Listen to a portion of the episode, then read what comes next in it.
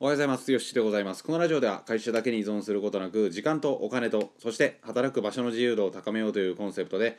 独立10年目のよしが田舎より配信をしております。ということで、さっきちょっと久しぶりに あの自分の YouTube 動画を昔のね、4、5年、6年前ぐらいの動画とかも見てたんですけど、まあ早口だなっていう風なのがまずありました。まあ、言ってる内容はね、いろいろあると思うんですけど、ようこんな早口で喋るなみたいな。でもまあ今のラジオももしかしたらそうかもしれないので、えー成長していないなというふうな感じで、えーお許しくださいませ。できる限りゆっくり喋っていきたいと思います。で今回お伝えしたいことは価値は受け取り手が決めるっていうふうな話であの高級ブランド品とかあるじゃないですか。お持ちですか？高級ブランド品。例えば5万円するカバンとか、えー5万円もっとするか。あのカバンだったら10万20万とかもっとするんですかね。僕はちょっとあの怖くて買えないので怖くて買えないというか、あのー持って歩けないっていうふうなのが正確な言い方ですかね、うん、それを持ってなんか取られたらどうしようとか結局なくしたらどうしようとかなんかあの公園のベンチとかに置いてきそうで怖いなとかそんなんなったらねもうやばいやつですけどでもね本当にそんな感じなのであの、まあ、買わないんですけど1回だけヴィトンの財布を買ったことがあります。10万円ぐらいしたと思うんですが1日しか使わなかったですね。あのなんかそのまあブランドがあんまり苦手だっていう風な状況を打開したくて買ったんですよ。1回ね。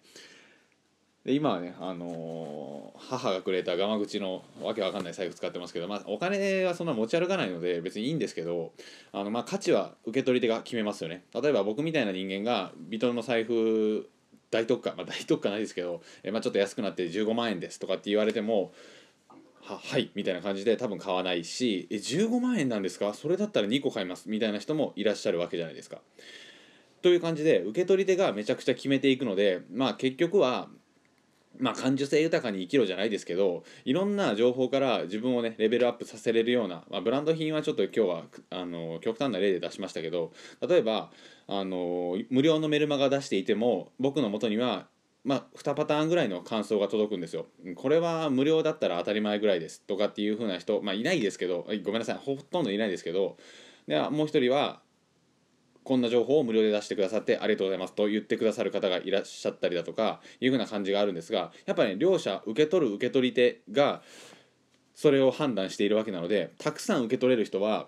僕が例えばマーケティングの話をメルマガの中でさせていただいた時とかも自分の会社に生かしてみますとかそういうふうな感想をいただいたりするわけなんですね。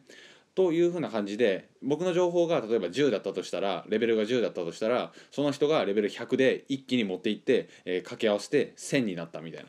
でも全然頭の良くないヨッシー、えーまあ、小学校時代のヨッシーが受け取ってしまったらレベルが0.5とかなので10と0.5をかけると5に下がってしまうみたいなそういう風な感覚でどんどんね自分のえなんて言ったらいいでしょうね。自分が全てを決めてるっていうのが、えー言いたいことなんですね。じゃあどうすればたくさんのことを受け取れるかっていうような感じになってくるんですがここで、えーまあ、抽象と具体の話になっていくんですけど要は抽象的にその情報をいろんな角度に引っ張っていったりあとは抽象化していってそこから本質を抜き取っていったりするわけですよ。例えばツイッターのマーケティングでは、えーたくさんの人に届けるようないいねがつくようなリツイートされるようなツイートをしていきましょう。というふうなテクニックがあったとします。これは具体的なテクニックですよね。具体的にいいねを増やす方法なので具体的なテクニック。要は末端のやり方っていうふうなわけです。でそこからじゃあ本質を抜き取っていこうと思ったら人に価値を提供するためにはどうすればいいのかとか人に価値を提供するためにはずっと勉強していかなければいけないとかこういうふうな本質をねどんどん抜き取っていけば視座が高くなっていくのでそこからまた新しいテクニックっていうふうなのが生み出していけるようになるわけですね。